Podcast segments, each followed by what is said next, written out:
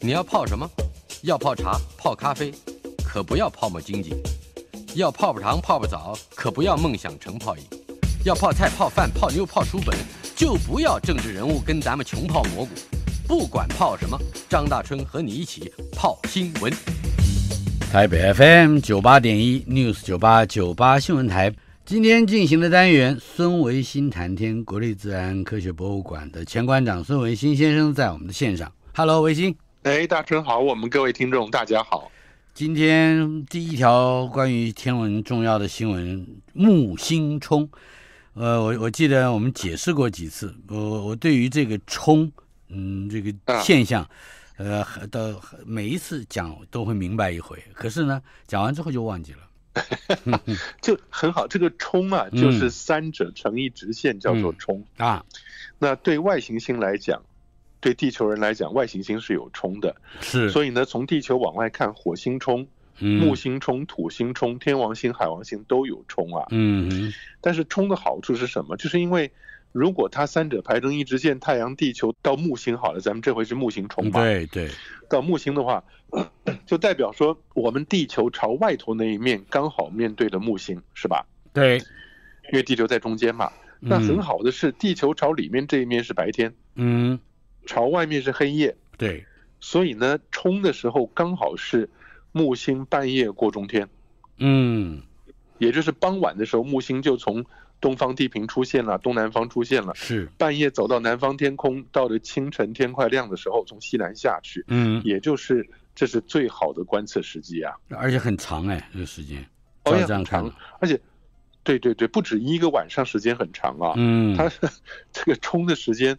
木星能够在晚上好好观察，至少也是这一两个月的事情啊。哦，但是我有看到网络上，咱们台湾的这些天文教育机构都很认真的，嗯哼，在八月二十号晚上，是，八月二十号晚上，那时候是真正的天文定义上的冲嘛，嗯，所正以都冲办了直正播，冲，像嗯，对对，啊嗯 台北天文科学教育馆啊，还有那个南营在台南大内的南营天文教育馆啊，嗯，这两个地方呢都做了网络直播，是，都做网络直播，这播直播冲这个概念啊。嗯哼，那我这看了以后，我觉得一个是很感动，一个是很惶恐。嗯，怎么说？感动是觉得说，哎，这些天文教育机构人越来越丰富了，因为好多是以前我们这十几十年教育出来的年轻学生啊、助理啊什么非常好。嗯很哼认真的在天文呃奇观发生的时候能做这些活动啊。 但是担心的是，不要让大家觉得这个木星冲就只有八月二十号那天晚上看得到啊。啊，是，哦，前后一大段时间都可以啊。嗯哼，那只不过就是说你时间久，比如说一个月以后，它就没有这么刚好在半夜会过中天了嘛。嗯哼，慢慢慢慢的也就也就会下去了。是。透过了天文望远镜哈，我们能够看到木星表面的这这个状况，是可以形容一下吗？对，这是为什么我们以前在教书或者是带那个天文科普活动的时候啊，都会跟大家讲，如果你个小望远镜，哎，小望远镜可能七八公分的直径啊，是，七八公分的直径的小望远镜啊，你就能够架起来准确的对到了木星以后，就能够看到三样东西。嗯哼，第一个呢是，如果你的望远镜够厉害、够清楚的话，看得到一个小圆盘，圆盘上面有一些平行的环带。嗯，木星表面有很明显的平行的环带就，是带颜状色的深条浅纹，深浅。嗯哼，对对对，带状的条纹很简单，就是因为木星转动的速度快。是，木星比我们地球体系要大上一千倍，嗯哼，但是呢，我们转二十四小时一圈，它转九小时五十五分一圈，哦，那那很快所以，木星，呃哎呀，那么快转那么大速度啊，嗯，所以它不太容易，它表面这些气体层啊，它没有办法发展南北向的对流，就都是东西向的环绕，所以呢，转那么快就把气流带的都是环着木星转的，这是木星环带的来源啊。这个环带就是但它如果气流的颜色嘛，啊，对对对对对，嗯不同地方气流的颜色、不同的物质啊、元素什么的是是化合物的。那、嗯但是这个环带中间有一个大家最好奇的就是那个大眼睛啊，嗯，对是大红斑。这个大大红红斑斑是一个风暴吧，是吧？对对，风暴，而且是个扁圆形的风暴，也是因嗯为高速旋转的关系，不像地球上面的风暴都是圆正圆的嘛。嗯，那因为它转得快，所以就变成扁圆形的。是那这个风暴这些年来逐渐缩小，大的时候那个风暴可以摆进去三个地球啊。哇，所以大师兄，你要去那个风暴旅行的， 嗯，去那边观光，不知道看多久嘞，这个风暴的时间已经维持了多长了呢？大概四百多年。也就是从伽利略那时候用望远镜第一个看到的木星，跟旁边四个小卫星的时候呢，那个时候就看到这个大红斑了。嗯所以那个风暴到现在哦，受灾时间跟地区都是非常长、非常久的。嗯哼，我们能估计它这一场风暴什么时候会过去吗？那呃不知道，嗯还是不知道，因为它我们人类的时间跟空间真的是太短了。嗯，你看到它不过四百年的时间，它可能在那边维持个好几千年吧。嗯哼，那没有关系。刚刚讲还有第三样东西啊，也就是第一样是环带，第二样是大红斑，第三样就是那四个小卫星了。嗯，对了，所以如果你的望远镜还不错的话，嗯哼就可以看到在木星，譬如说左下右上，嗯哼，那一边两个小亮点，或者一边一个一边仨，嗯哼，所以在这四个卫星。在木星那儿绕，有的时候你只看到三个，是一个因为一个躲到了那个绕到后边去木星了，后头去，嗯对，绕到后头去。但有趣的是，这四个小亮点呢，跟木星就形成了一条线，always，因嗯，为这四个小亮点是绕着木星的赤道转的，是，所以你从侧面看它就是一条线嗯哼， ，yeah，所以这是很值得大家认真的去看待的木星啦。因为说老实话，很多人对天文学有兴趣，嗯，那就是因为看到了月亮，看到了火星，看到了木星。清楚的结构，才发现，哎呦，天文这么有趣。嗯，是嗯。所以这一个这天文奇观，我们至少还可以有一个月的时间，是吧？啊，对，就是大家反正这一阵子晚上只要天气好啊，嗯那到了傍晚天黑了以后，七八点钟看到东南方天空一颗亮星，嗯那就是木星了。是木星冲的时候是离地球最近的时候嘛，嗯所以呢，它的亮度可以到负的二点五，嗯哼，全天最亮的天狼星、恒星也不过负的一点四，它可以到负的二点五，当然还是远远比不上金星了，金星是负四啊。嗯哼，但是木星也绝对不会让大家认错的，嗯就是嗯反正到了晚上这是嗯一阵子，往后一两个礼拜，只要有时间，到了傍晚出去外头看一看，到了甚至到了晚上十点十一点的时候，嗯在接近正南的天空吧，是天空上面就会看到一个明亮无比的，而且不会闪。这啊个行星跟恒星的差别啊是，行星不会闪，恒星会闪。嗯所以哦即这使点你有重一要颗嗯对有一颗负一等的恒星，嗯像天狼星，是跟你有一颗负一等的行星，嗯那你会发现这两个的相貌不太一样，嗯哼也就是那个负一等的星啊，嗯它会闪闪烁烁的嗯动来动去那的是恒星而这个负一等的行星呢，嗯就是非常非常 solid、非常固体的一个圆小小的圆圆点在那个地方，嗯它不太会闪的。所以我觉得嗯特别有趣，主要原因是因为它通过的扰动介质来的少很多，嗯哼也就是行星它的光线离开了行星本身，太阳光反射以后，是到我们地球观测者眼里，它只穿过，基本只穿过地球的大气层。嗯那大气层扰动会有点影响，但是不严重。是但是呢，那些遥远恒星，即使像天狼星只有八点三光年，但它的光线经过了八点三光年中间的星际物质，总是会产生一些专业名词叫 scintillation 闪烁。嗯哼那那个闪烁就会让恒星的整体的影像跳来跳去。是就好像眨眼睛一样是吧？Twinkling 嗯嗯，有对 t w i n k l i n 但是有一个更好玩的是，如果大家在这个亮的恒星啊，哎从东方起起来或者到西方落下去的时候，通过的大气层比较厚的时候啊，嗯你仔细去看它站在外头，嗯你会发现那个那个恒星在变颜色。啊哎呦，很快，一会儿红，一会儿黄，一会儿就是它颜色变得很快，红橙黄这样变来变去的啊啊。哈原因就是因为它通过了比较厚的大气层，嗯而这个厚的大气层，它的作用就像是一个三棱镜那个样子。哎，你再告诉我一次，我记得你跟我说过很多年以前，嗯，但是我没去照做，嗯所以就忘了。呃，就是如果我要看清楚这一次的这嗯个、嗯这个奇观啊，包括木星冲，嗯嗯，我我要买什么样的望远镜，多么大尺寸的？望远镜也还好，就是如你果上要次也是一专业开地口跟就是业说余，还好，对啊，业余的话这嗯七八公分口径啊，但是没有追踪能力的，嗯那就得靠自己去调整。那呃，千万记得啊，这嗯一个望远镜七八公分折射式的、也不算太贵，我相信你只有个一万块钱之内可以买得到一个三脚架架起来啊，啊，但就自己得要想办法去调整，调整到它能够追到那个行星嗯，才行。是，但是呢，那个行星跑得很快，嗯哼，也就是说，你这个望远镜呢，总需要买专业奖比较长焦的，这样才能放大。是，焦距越长放的越大，短焦就是看不清楚了啊。嗯哼，长焦的放大，放大以后就代表你能够在望远镜里看到的视野是很窄小的，嗯，但是行星运动很快。是，这句话反过来意思是说，地球自转很快，嗯哼，所以你如果摆到中间了，呃，举手叫你的朋友啊、亲朋好友赶快过来看，已经等到过他了们，凑 过来，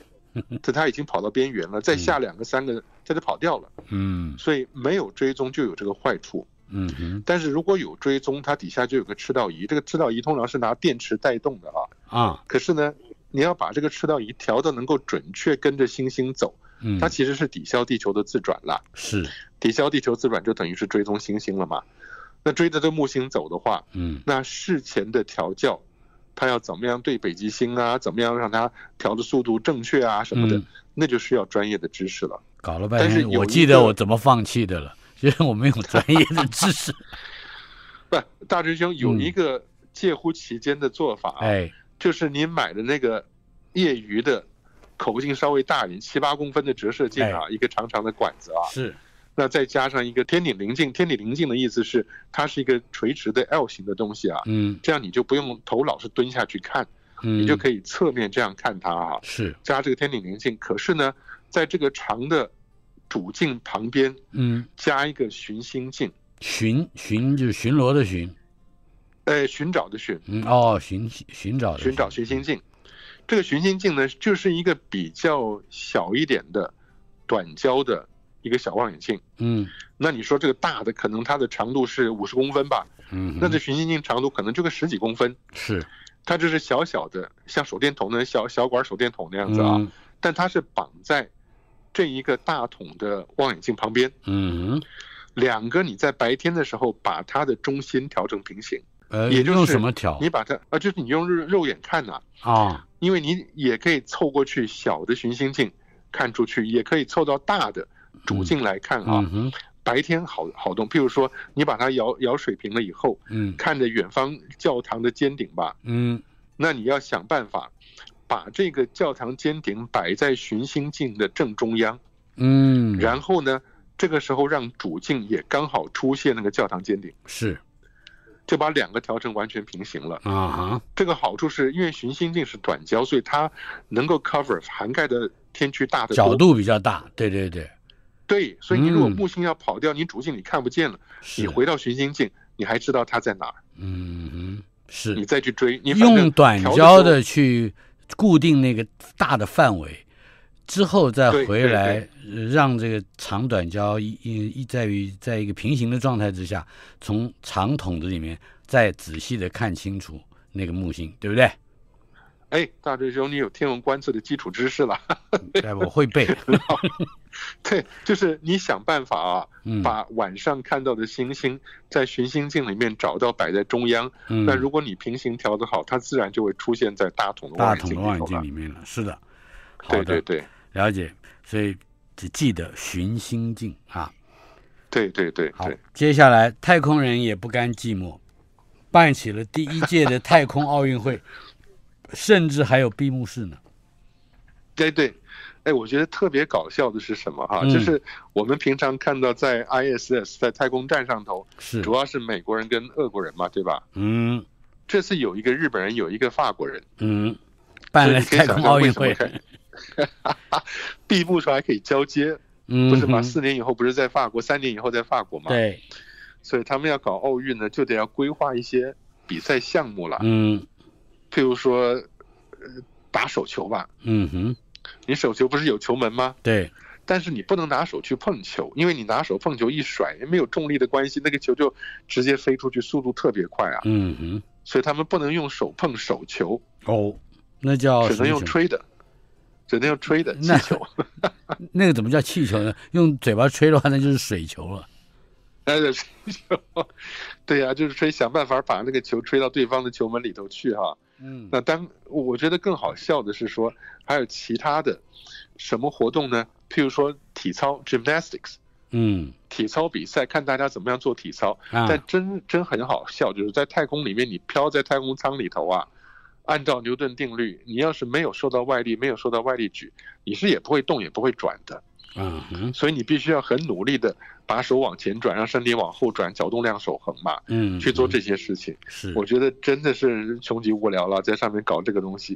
嗯但是我觉得就是日本人跟法国人之间特别高兴，闭幕时候能嗯嗯够交接一下，就就觉得跟地面类似了吧？所以他真的有两个太空人，一个是日本的，一个是法国的啊。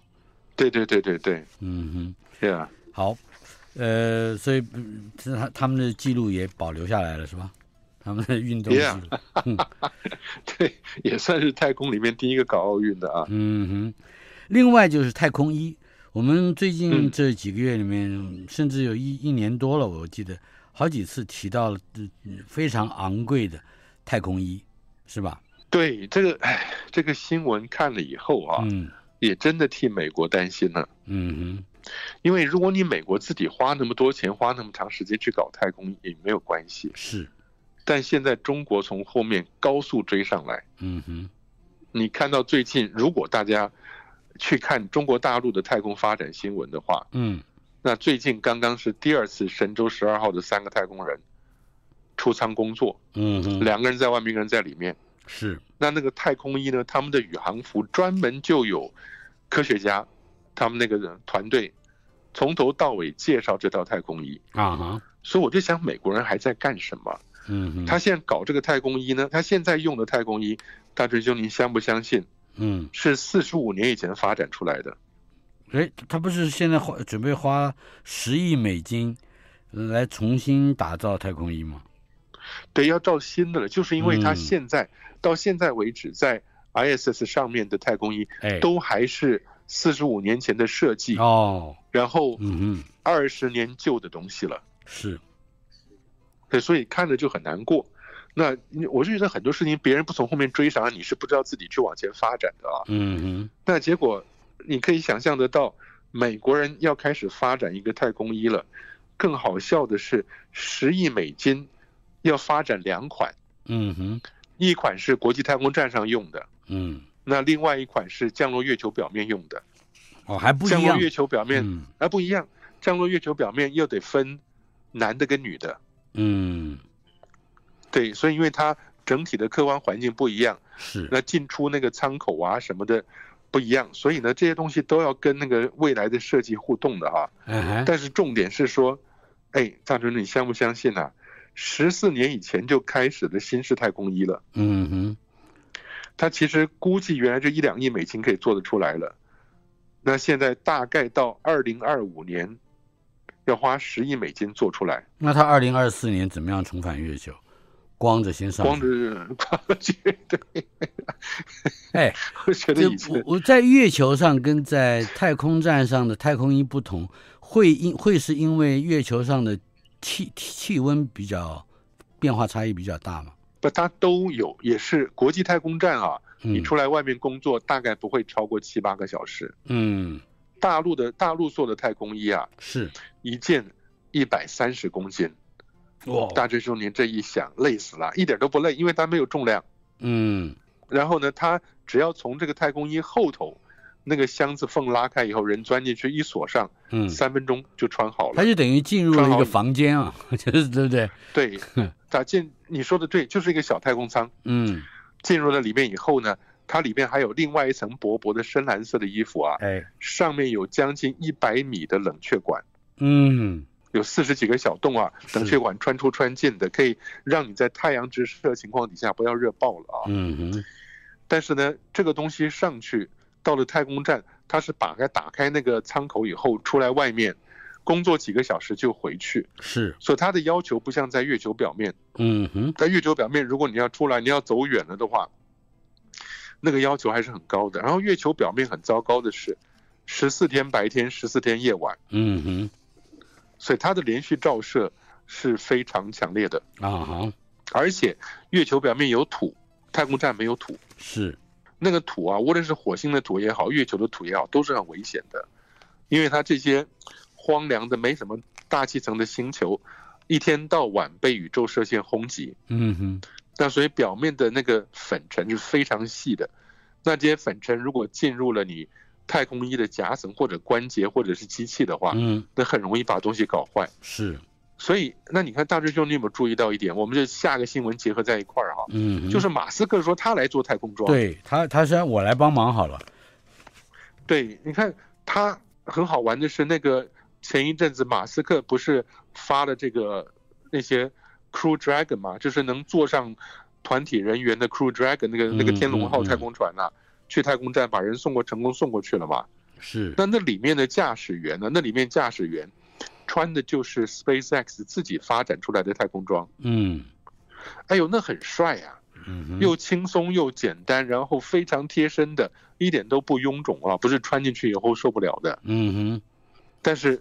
很简单，原因就是因为那两个驾驶员他只在太空舱里头，对他没有要不然到就接上太空站，是跑到里头去，他没有到外头环境去。去，嗯对对对，没有到外头去。到外头去的话，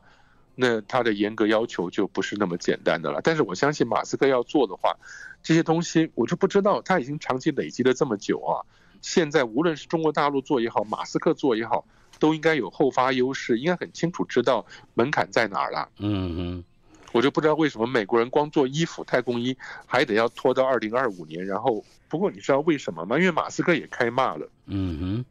他说美国现在做太空衣的方法，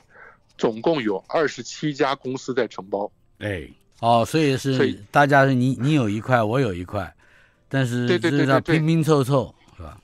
我想他的做法跟我以前在 NASA 工作的时候有一些概念是相同的，嗯，他就不希望是说独后某一家厂商，是，你那样就很容易被告啦。嗯哼，那二十七家公司共同做一件太空衣，每个人效负责率一就小有部问分，题了，对，光是那个界面整合就不知道要搞多久。嗯哼，马斯克做了一个很有趣的比喻，说你厨房里厨师太多，根本做不了菜的。嗯，一个厨房容不下太多的 chef，嗯哼，对呀、是，所以以呃我不知道你你看看这样，然后你再看看中国大陆的进展，看看美国现在做事的效率，嗯。那真的是美国人为什么开始着急了？那不是没有原因的。嗯哼，而且二零二四年重返月球的这个这个允诺，看起来是要跳票了。稍后片刻对对，对马上回来。台北 FM 九八点一 News 九八九八新闻台，今天进行的单元孙维新谈天，国立自然科学博物馆的前馆长孙维新先生在我们的线上，维新兄。哎，大锤兄，我们各位听众，我们刚才已经哎讲到了重返月球的美国人以及呃要登月的中国人。呃，接下来这条新闻：神舟十二号太空人再出舱，九月中返回地球。我们来谈谈这也是八月二十号这几天这这个一个很新的消息。八月二十号早上，进中国的这个神舟十二号太空人两个，聂海胜、刘伯明，呃第二次出了太空舱。嗯嗯，对他们主要的工作是安装天宫空间站外面的热控仪器啊，嗯去装了仪器。那另外呢，是把舱外的全景相机把它调整一下。嗯哼，哎， 你可以想象，那个全景相机主要拍哪里啊？嗯拍出舱口，嗯拍出舱口，因为太空人一出来哈、在那舱口就能跟你挥手。啊哈，但是呢，更重要的是，一个是舱外的工具箱，嗯你需要把工具箱摆到外头锁好以后，以后在外头工作就方便了，不要老是提出提进的啊。嗯哦，所以他会一直在外面，就是锁在呃外工具面就，摆在外面了，嗯这工具就嗯锁在外头了。对对是对，你起飞的时候不太容易搞在外头啊。嗯，但是呢，你真正工作，因为那些工那些工具主要是为了你在外头对，手手弄弄的嘛，所嗯以是就摆到外头去了。另外还有一个就是装上那种摇背上面的脚步限位器，嗯，嗯哼，脚步限位器跟舱外的工作台，就是大追兄，你记得以前我们看哈勃望远镜在太空梭维修的时候啊，嗯那太空梭上太空人都会踩在一个加拿大的摇背上面嘛，嗯哼以前把它叫什么叫 Canada Arm，Canada Arm，、所以 Canada arm 嗯在加拿大的摇背上头呢才在尽头，那是里面人就可以操作那摇背，把太空人送到哈勃望远镜的高处去维修嘛。嗯哼，但很有趣的是，那个摇背在地球上是没有办法伸直的，啊哈，因为伸直到它自己重量就会让它断掉了。哦，对，所以很有趣。到了太空，人类也会利用到太空的这种失重状态啊，嗯让这些巨大的架构到了太空再展开。可以那当形然容一下现在它那个摇臂，大概它伸展的范围，这有有多大？它的重量如何？哦，它可以伸展十几米吧，嗯它分哼，两节。重点就是说，摇背的尽头有一个站站人的地方，嗯，把你的脚脚固定在那个地方，要要不然的话，你如果脚人人自己不固定，你要去锁螺丝，螺丝不会动，你反向反向转，嗯你想转螺丝往右转，其实转不动的，因为你自己被往左转，因为你自己没有固定嘛，嗯，所以就被被它固定自己了，固定自己就得站在摇背的尽头。那这个摇背尽头呢，在太空梭的情况底下，它就成一个像类似像 Z 字形啊，嗯收在这个太空梭的舱里头。那如果伸出去以后，那还可以升蛮高的，嗯有一张非常漂亮的，当太空人被升得很高很高维修的时候呢， 嘿嘿，他转身拍了太空梭一张照片。哦，哎，那太空梭在底下看起来还蛮小的哎，我们要在它那哪有里个看广角可以看得到这张照片？呃，网络上都有，网络上都有，可以嗯哼看一下。你只要打进去 Canada Arm 跟 Space Space Shuttle 啊，太空好梭的话，是就可以看了很多在轨道里面这些照片了哈。嗯哼，那大陆这一次神舟十二号人出去，也就是装这些东西。嗯哼。等一下，对啊我我我，Canada arm 就是加拿大跟 arm 对不对？合起来的字对，C A 加拿 N 大 A 摇臂 D A R M，Canada ，M 对嗯 c a n a d a r arm。OK，嗯嗯，这张那我这个好等一下要去网络上看一看，应该很好 看。嗯，对。不过现在那个神舟十二号这三个太空人啊，是，他们的任务也逐渐接近尾声了。嗯哎，所以我们印象中，如果不太关心的话，只觉得好像刚上去没多久嘛，哼嗯哼，天宫的那个太空站啊，对，但他们上去已经待了三个月了。嗯三个月，第一次出舱是七月四号，哼，是，那每次他们设计不要超过八个小时。嗯哼，第一次出舱工作了七个小时，嗯哼，那第二次是八月二十号，就前两天出舱啊，是，工作六个小时，因为提早一个小时结束。嗯哼，不过大真兄啊，我觉得很好玩的是，他们九月份就要就要降落了，就返要回再地球再做他们是神舟十对返回地球，在他们的什么东风着陆场着陆啊。嗯哼，但是有趣的是，他们现在做的是收尾的工作了，嗯然后要准备给神舟十三号的太空人先把东西摆好，到时候你找得到东东西在哪儿啊？要做把这个安顿下来，准备要离开了哈、嗯哼，不过大真兄，他那个太空服的名称，我觉得很有意思。哦，我们在 敦煌看到敦煌的画画里面最漂亮的一幅图啊，嗯，就是飞天。飞天，是的，对，所以大陆上太空人那个服装就叫飞天。 哦，他衣服都有名字，哎，对对对，嗯很好玩哎呀。是，呃，他但是他在下个月返回地球之前，好像还有三项重要的任务，对对，就是说他第一个是做自己收尾的工作，把一些、嗯一些呃过去所做的实验把它收尾了啊。嗯哼，那第二项呢，也就是要锻炼身体了。对，因为这你这一三个点月为什么会变成一个重要的任务呢？是因为这三个因为你已月经，嗯， 啊，历经这三个月，这是身体已经有明显的变化了吗？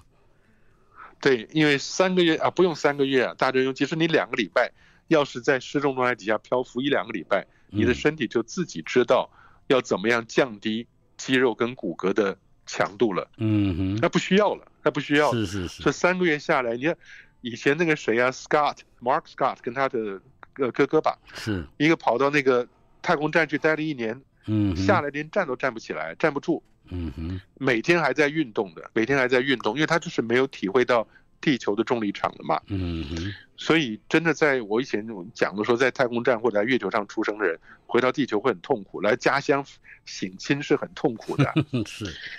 对，但是他们现在才三个月的时间，但他们就要抓紧把肌肉的强度再想办法找回一些来。嗯哼。除了锻炼对身体，还有我们刚才你提到的维护保养出仓服啊、收尾工作，另外就是要准备对迎接下一个神舟十三号。嗯，对对，咱们现在看起来中国大陆是天宫的这个，他们叫空间站，嗯会是一个长时间有人驻扎在上面的地方了。哼，嗯哼， Yeah，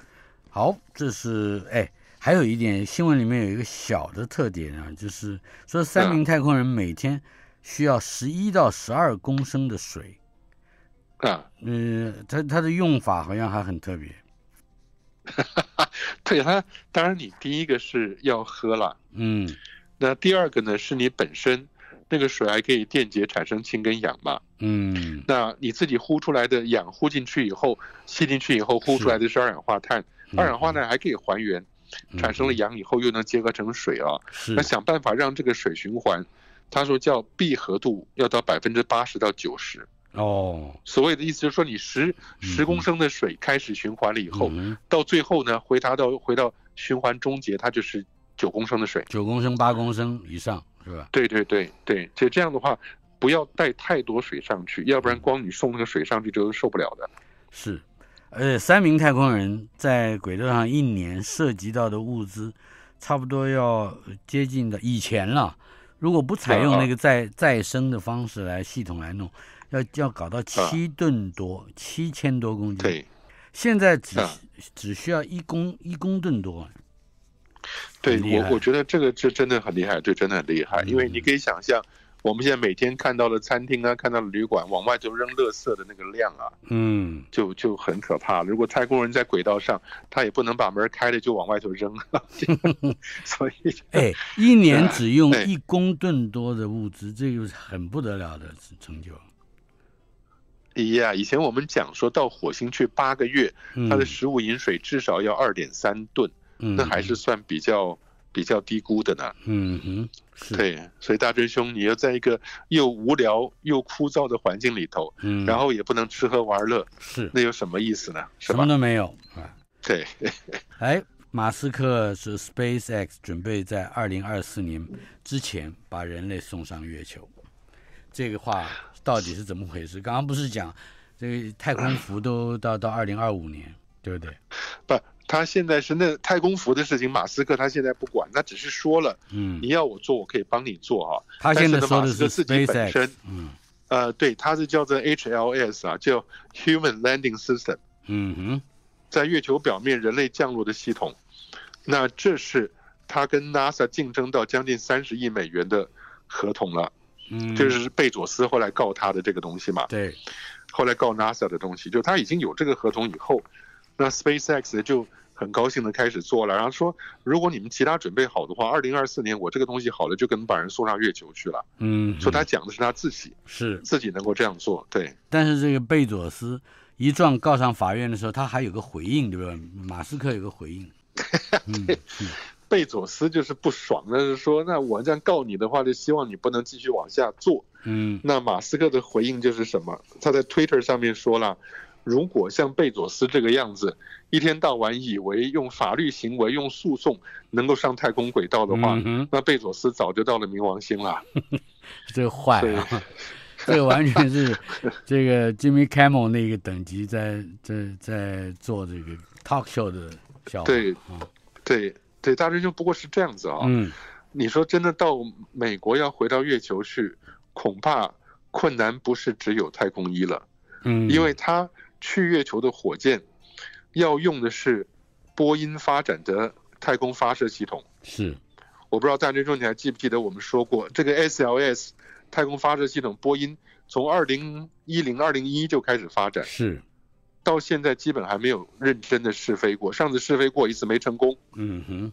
是的说你连这种大的火箭都还没有完成的，你怎么期待说再过两年就可以登陆月球？这真的不知道。嗯哼，所以对啊呃，马斯克呃一一方面在说二零二四如何如何的时候，另外一方面也等于是在嘲讽美国的政府，我觉得。哎呀，他只是讲出实话来吧。嗯哼，好，接下来我们要进一段广告，稍后回来可以看看毅力号第一次的岩岩石采样失败怎么回事。台北 FM 九八点一 News 九八九八新闻台，孙维新谈天单元，国立自然科学博物馆的前馆长孙维新先生在我们的线上。维新，哎，大真兄，哎，呃，关于毅力号首次岩石采样失败这件事情是怎么回事？上次我们节目里面有说过了，嗯就是他拿一个小管子，像试管一样的打到地底下去嘛，嗯打下去了以后呢，就像我们钻那个岩心一样，嗯钻岩心呢底下也不封口，无论你是在正常的土地啊、海边呐、或者是在海床底下，甚至在南极的冰山上面钻那个冰心岩心啊，哎你钻下去了以后，一个圆筒子转转转转下去以后呢，譬如说好几米啊，五、米、嗯十米的，是然后把那个筒子拉上来，你就能够把过去的地质记录在一个长管子里边都显现出来。在地球上因为都你是这样知道干的，嗯对对对，因为你知道隔多久沉积多少，隔多久沉积多少嘛，嗯所以往下多少多少公分、多少公尺就是什么时代什么纪了啊。嗯哼但是呢，重点是说它底下不封口，靠嗯摩擦力是可以把这些东西带上来的。嗯哼但是呢，现在这个毅力号上次把筒子拔上来，里面都是空的，嗯空了以后，他们仔细研究了，拿相机又去拍那个洞，哎，是真有个洞，嗯哼，那个洞是有的，是但是呢，它那个管子后来发现呢，很可能是这个洞啊，它底下这些土壤岩石的性质是太松散了，嗯哼碎了，就是你一插进去，它整个碎掉了，哦好碎掉以后你根本带不上来，哦东西带不上来，是这么一回事。嗯哼，所以怎么办呢？这科学家总得面对这个事实。呃，检查了这个模式呃之后，他应该有个有个对应的方法吧？他们再去找一个比较坚硬的地点吧，哦，换个地方。哎，对，换个地方。他说那另外一个地方可能有层状沉积岩呐、嗯那那个岩石密度比较高的。这嗯他他已经打算好了，这个钻下去的能力是蛮强的。你是石头，我可以钻得透的。嗯哼，但钻下去了以后呢，能够把那石头中心那个岩心把它带上来。嗯，但如果中间是碎的，你一钻下去四周跟中心全碎的，你这东西下去上来基本就没有什么阻力了。嗯哼，所以他们是希望这样做呀。呃，反正这九是要到九月初了才能再对，次九位尝出再来试。试试看。嗯，我们记也住不过这个大话师题嗯兄，你看了会不会觉得很麻烦？它打下去以后那么松散的地方，你车在那边跑不会觉得危险吗？你说不会碰到别的车吗？ 你不能吓我啊 那那个土土一压就是啊！就成了天坑了。对，那就好像流沙一样， 呃就陷进去了。 yeah yeah，嗯对，这如果真那么的确松散的话，嗯嗯。对但是我们看看九月份如何，可能会有，啊，呃，至少团队的科学家表示前景仍然乐观嘛。好，对对对好对啊，NASA 现在又有出了一个奇招，要训练波士顿的动力公司机器狗。讲机嗯器狗就跟机器人没什么差差别了，就是形状上比较小一点，嗯就叫它机器狗了。找这对，个大师兄这个是训很练这个很机有器名狗的，嗯啊，对，那个机器狗很有名，就四只脚，然后平平的，它没有一个没头没尾巴，但就是差不多那个样子啊。但是那个能力很强，网络上有很多这个照片了。嗯哎 Boston 的这个机器狗叫做 Spot 斑点 S P O T ，Spot， Spot，对 Spot 这个斑点狗呢是可以又跑又跳，然后动作非常灵活的。嗯，那现在是说 NASA 希望未来在火星上面或者月球上面，嗯你要钻到洞里面去探索的话，嗯哼最好把机器狗先放进去。嗯哼。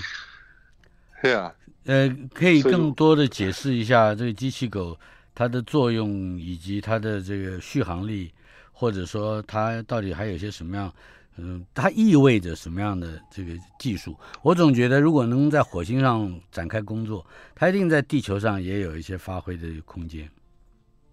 哦，地球上能做的事情很多啊，嗯就譬如说，你如果在什么灾难现场啊，或者是说奇奇怪怪的奇岩奇岩怪石的地方，你想要去探索啊，那嗯机器狗比人的能力要来的强得多了，也不需要冒什么生命危险嘛。嗯哼那现在 Spot 这个机器狗是发展出来现在机械能力最强的机器人嗯哼，NASA 呢再把他们发展出来的人工智能有一个软体啊，叫做 Nebula 星云，把这个结合上机器狗去，所以这机器狗走到了洞里面，它自己可以判断它下一步该做什么。嗯哼那这些洞我们以前讲过，月球上也有，火星上也有，就是当年火山活动频仍的时候啊，嗯这些熔岩流出来的洞，那到后来，等到熔岩消失了，这些洞还存在，嗯，所以有可能那个洞地下的洞，可能它的直径或许是好几好几米，甚至几十米，那长度可能是上几百公尺，甚至上公里的。嗯所以像这样的洞呢，未来如果火星人、地球人，呃，地球人要去当火星人的话，哼，嗯大概首先要待在那边，你就不用自己盖房子了，就躲到那洞里头去。啊，所以呢，如果说你先把这些洞先探测清楚了，但你让太空人进去的话也很麻烦，因是，为太空人的话没有办法跟外头联络。所以如果机器狗放进去，上面有足够好的人工智慧的话，嗯，那就可以了。你刚刚讲那的这甚至不是个指这个人工智能的系统，它有个名词叫星云，是吧啊？Nebula， nebula，嗯哼，对，对，那它就是等于呃，这个人要探索火星的一个先驱的一个体一个智能体系了，对，它这就是人工智能做人工智能专业的人啊，嗯那说出来，它有 machine learning 啊，机器学习，它怎么样从它周遭的景物会学习以后就有深刻的了解啊。嗯哼那所以同步要做很多功能，那另外还有很很坚固的导航设施，嗯那本身呢又有多样化的能力，嗯，那同时还可以做 3D 的大尺度的拍照，所以它有很多功能在这一个 Nebula 的人工智慧的这个软件里面啊。 嗯，那我就不太不明白了。你把这条是啊新闻跟上一条新闻“毅力号”首次采采集那个岩岩石采样失败，你放在一起看就怪了嘛。你只要先有个 nebula，你去试试一试看那个地方的岩石是不是太脆、太碎、太是啊软，它是就啊不会拉不上来了嘛，对吧？他这种你的意思说，现在就把那机器狗放到火星上，对 呀、它就能帮你叼来你想要的一切东西。不至少他会知道什么东西可以叼得上来嘛，对不对？对啊，对对对，这安德打玫瑰怎么？美国人这脑 我子们这看都人挑，真奇怪了，我就哎对，就是看人挑担不吃力，我看他吃不上什么力，是吧？对好啊，SPOT 既然是我们现在拥有的能力最强的机器人之一，我们就啊赋予它一点点希望好了，我们不要不要打击它了啊。啊，对对嗯对对，还有还有，我们还有很多消息呢。中国卫星在三月份在轨道上无故毁损，结果发现是被太空垃圾给重重击了，是吧？ 那我们讲讲这个，这中国很少发这个消哦息对的，无对故嗯大毁家都损，是这样，无故对啊，他原来写无故只是为了要吸引你， 你注意到它就是了。那这个消息刚开始看觉得很刺激，越看越心惊啊。嗯，就是 我们以前老师常讲，看破事情惊破胆，是，也发现凯斯勒效应说不定在缓慢的发生了。来讲一讲凯斯勒效应，对，凯斯勒效应就是我们说，当地球周遭的卫星，无论是有用的或者是废弃的，越来越多哈、直到哪一天，两个卫星碰在一块儿，嗯或者一个卫星自己爆炸了，嗯，产生那个碎片呢，打到别的四周的卫星上，是，把别的卫星也打爆了，就产生更多的碎片，嗯就有点像原子弹中心那个链锁反应一样。是，一旦那个那个效应开始了，因为你的卫星如此之多，嗯所以每一个卫星爆炸了，周边总有会被打到的第二级的卫星。嗯，第二，级、第三级出去呢，整个地球周遭就会布满了这些被击毁卫星的碎片。我我玩过那踩地雷，我知道这这个这个效 应，对对，但是现在看起来有点可怕啊！嗯为什么？是因为呃三月十八号啊，那云海一号，嗯它这个大陆上叫云海一号啊，很有意思的就是，你看云看海就知道它是一个针对大气跟海洋做探测的卫星嘛。是，那看到有好几个，它是零二号列成了二十一个碎片。嗯哼所以它发射二零一六年发射了零一号星，二零一九发射零二，哎，二零一九的卫星，哎，到现在只有两年的时间。是。所以呢，三月十八号，美国监测太空就已经发现它这个解体了。嗯，已经发现是它的那残骸了，是吧？对对对对对。嗯那更令人担心的是，三月十号，美国一个已经退役的、已经封存的气象卫星，在轨道上也解体了。嗯哼，哎，不止这个，大家几个领先的强国都有份儿。四月一号，俄罗斯的 Cosmos 也解体了。嗯哼，对，所以你看的是三月十号、三月十八号、四月一号，嗯哼，分别也很公平啊。美国、中国、俄国各有一个卫星，完蛋了嗯。是，所以他们有说可能是卫星是遭外面来的微陨微陨石击毁的，或被太空垃圾的碎片撞到了，或者是被太阳的来自高高能粒子撞爆啦、什么的。嗯但是呢，现在他们研究了以后，哼，哎，发现至少大陆的云海一号、二号那个零二卫星啊，嗯，是被一个太空垃圾撞到了。是，那那个太空垃圾应该是九六年俄罗斯留下来的卫星的碎片，嗯哼，但是是地面不断监测，这里面这个碎片是有编号的啊。嗯哼，对那，目前差不多有九十万个一到十公分，一亿两千八百万个零点一到一公分的太空垃圾在轨道上是呼啸而过啊，嗯，对对对对对，就是如果你跟那个太空垃圾碎片是同轨道，那你不用担心，因为你跟它绕地球的速度是一样的。嗯，但重点是，当你要穿过这些垃圾层往外头走的话，它从横向撞过来，嗯那是时速两万八千公里的速度啊。嗯哼，呃，呃另外就是呃，刚才你讲凯斯勒效应对不对？嗯，为什么对是这个名词？哦，因为过去凯斯勒预测过这种事情迟早会发生啊。嗯一个科学家凯斯勒，哼，是不，过大追兄，你很难想象啊，就是我们看到今天讲了好多太空站嘛，无论是国际太空站也好，大陆的天宫空间站也好啊，那个画面赏心悦目，你站在太空里面出舱了。然后呢，背景是蓝色的地球，慢慢缓缓的转动。是哎，大追兄，你知道那个太空船运行的速度是多少？多多它少的速度，嗯它的速度是我们拿起一支手枪来开枪，子弹离开枪口速度的二十五倍。哇哦，对，所以那个